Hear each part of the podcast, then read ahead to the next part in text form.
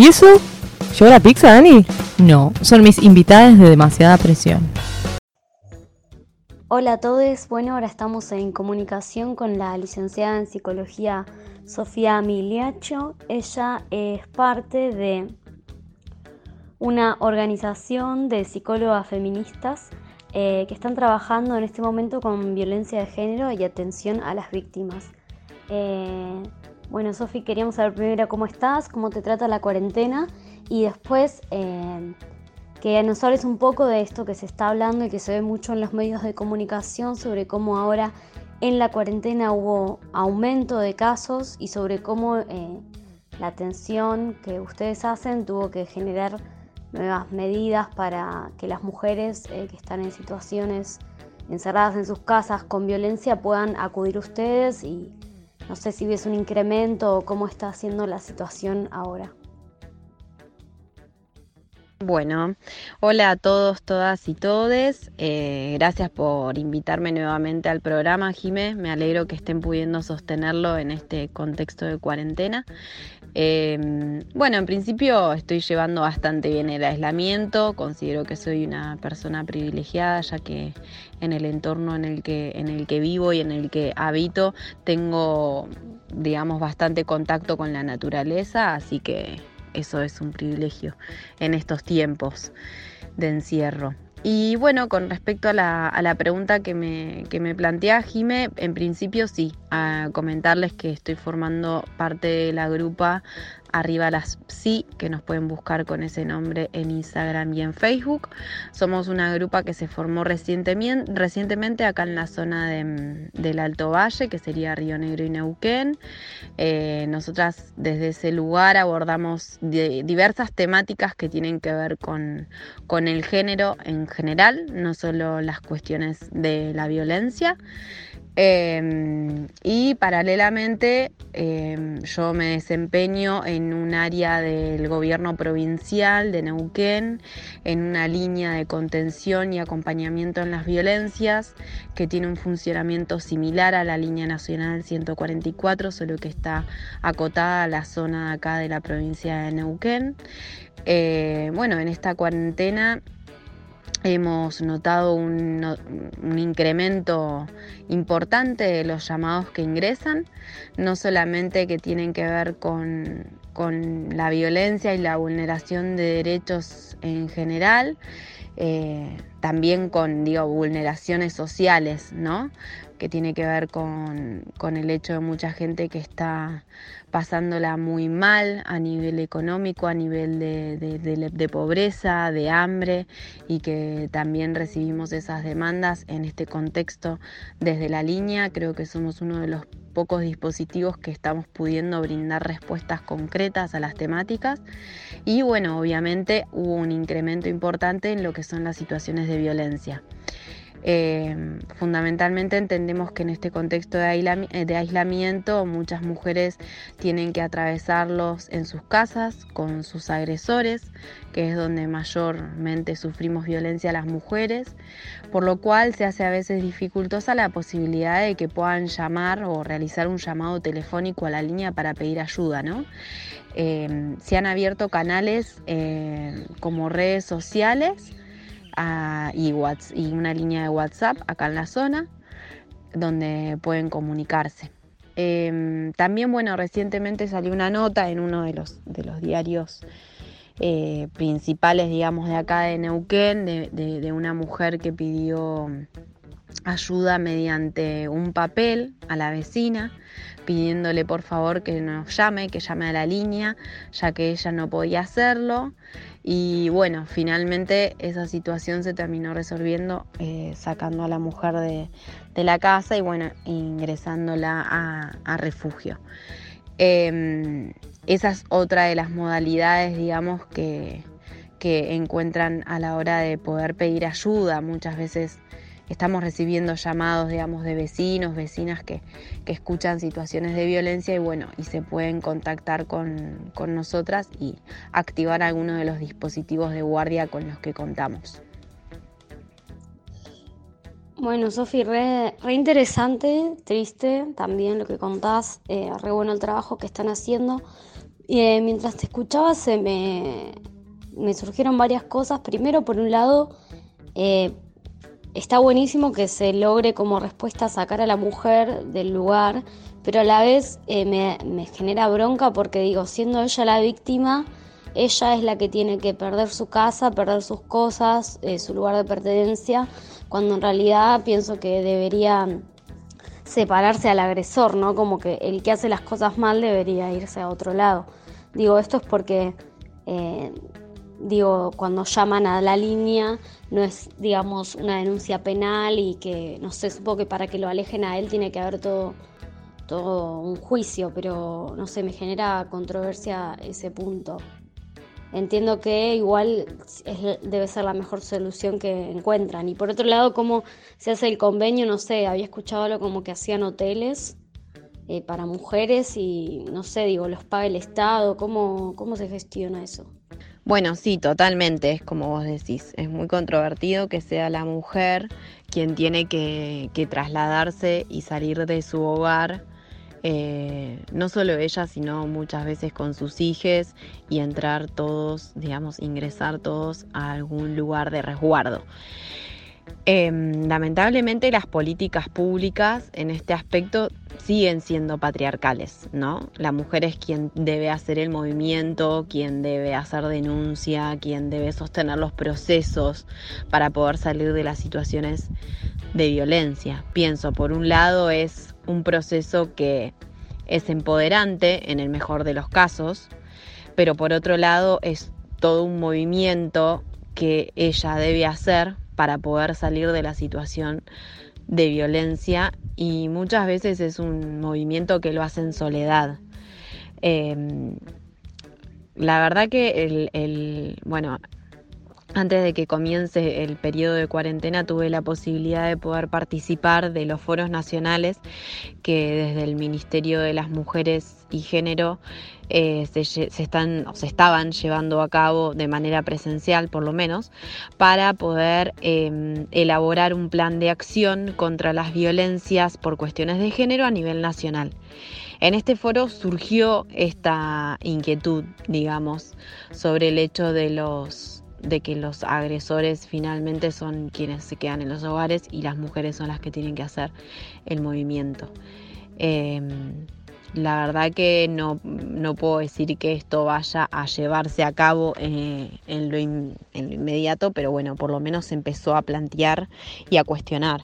Y también pienso que, que debería haber una alternativa para, para todas las mujeres en el sentido de que de que el Estado responda en base a lo que ellas quieran hacer, ¿no? Como digo, eh, muchas, eh, no solo refugio o quedarse en la casa como dos opciones, eh, sino como, bueno, ver qué es lo que ella prefiere, qué es lo que quiere, si quiere quedarse en la casa, si quiere irse, si prefiere volverse a alguna provincia porque tiene su familia de origen allá, o si, no sé, o si quiere alquilarse algo, digo, me parece que son infinitas las posibilidades que podrían brindarse desde Em, digamos, por una salida de la violencia y que el Estado debería estar a la, altura de las circunstancias en este punto, ¿no?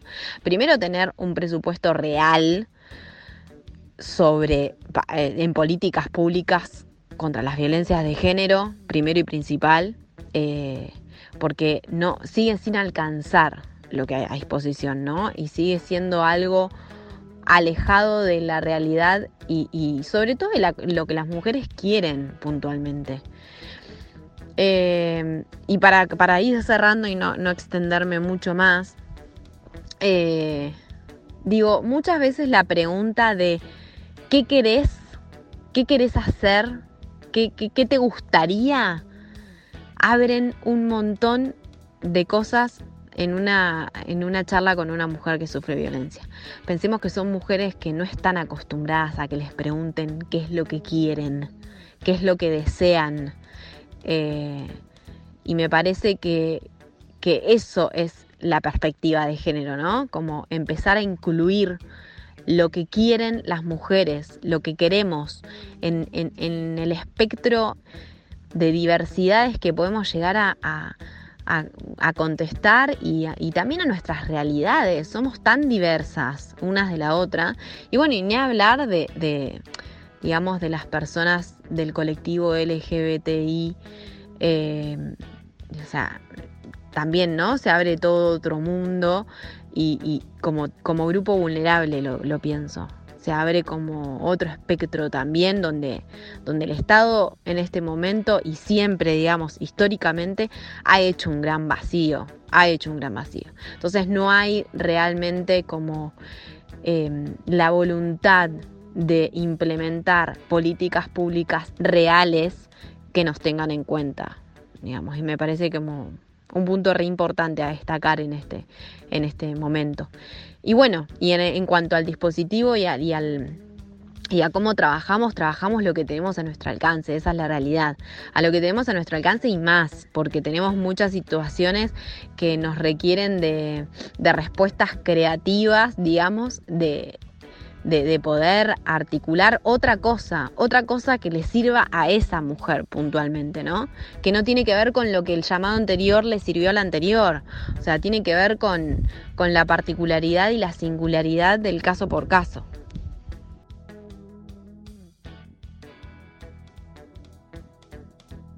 Y, lo que quiero que quede claro es que eh, lo que, lo que nosotras podemos como decirles que tienen que hacer o, o, asesorarlas al respecto, digamos, o esta como a veces las respuestas son como un poco imperativas, ¿no? Como tenés que hacer esto, tenés que denunciar, tenés que ir a tal lado. Digo, van en contra de, de justamente abrir la pregunta de qué es lo que quiere esa mujer, ¿no? Realizar. Yo puedo brindarle el asesoramiento y la información y en base a eso, a eso que ella decida y brindar un acompañamiento en lo que ella elija, pudiendo el Estado brindar las posibilidades múltiples a lo que esa mujer pueda decidir hacer, ¿no? Y la figura tiene que ser un acompañamiento a esa decisión. Me parece que esa es la clave del empoderamiento, más allá de, de decirle que vaya a tal lado, que haga denuncia, ¿no? Me parece que el empoderamiento es que ella pueda tomar sus propias decisiones para, y que sea autónoma para poder salir de esta situación de violencia. Obvio que hay que ver el caso por caso, la singularidad y demás, ¿no? Pero pienso que, que es importante este punto. Sí, Sofía, está re bueno lo que decís porque hay como algo social que es que cuando se ve una mujer como víctima ya se la encancilla en lugar de débil y a vos te pasó esto porque vos sos incapaz de tomar decisiones buenas, como hay algo así. A ella le pasó eso porque tiene tal personalidad o tal cosas que le incapacitan a, decidir, a ser autónoma, ¿no? Como dejar de encasillar a la víctima en ese lado también por parte también de, los que pueden ayudarla y está re bueno que nada, el trabajo que están haciendo me parece increíble y me imagino que, para vos y tus compañeras, eh, no sé si son todas mujeres, creo que, o sea, sí, pero las de la atención telefónica no sé si también. Eh, pero debe ser difícil también para ustedes eh, saber por ahí a veces que sos la, la única persona o que puede interferir en esa situación. Si te llamó a vos y te tocó hablar a vos con ella, es como que es una responsabilidad súper grande la que tienen también. Sí, la verdad que em, está re bueno. Va, lo que decís nos hace reflexionar mucho también sobre cómo una por ahí reacciona cuando tiene una amiga o un familiar o algo que, está sufriendo violencia, que en el intento de, querer ayudar, por ahí también hace eso de encasillar a la víctima y, está re bueno repensarse a una también, eh, siempre. Algo para ir cerrando, me gustaría que, no sé, puedas decirnos un poco, eh, por si hay alguna mujer que nos está escuchando que eh, quiere llamar pero no se anima o piensa que si llama entonces la van a sacar de su casa y como qué ayudas o qué respuestas puede obtener esa mujer o para qué le serviría llamar si está en una situación de, violencia o si está atravesando algo, como por si hay alguien que está escuchando este, esta entrevista. En principio que no, que no duden en pedir ayuda a quien tengan cerca, ya sea llamando a la línea nacional 144 eh, o alguna vecina, vecino, familiar, amiga, amigo que, la pueda ayudar, que la escuche.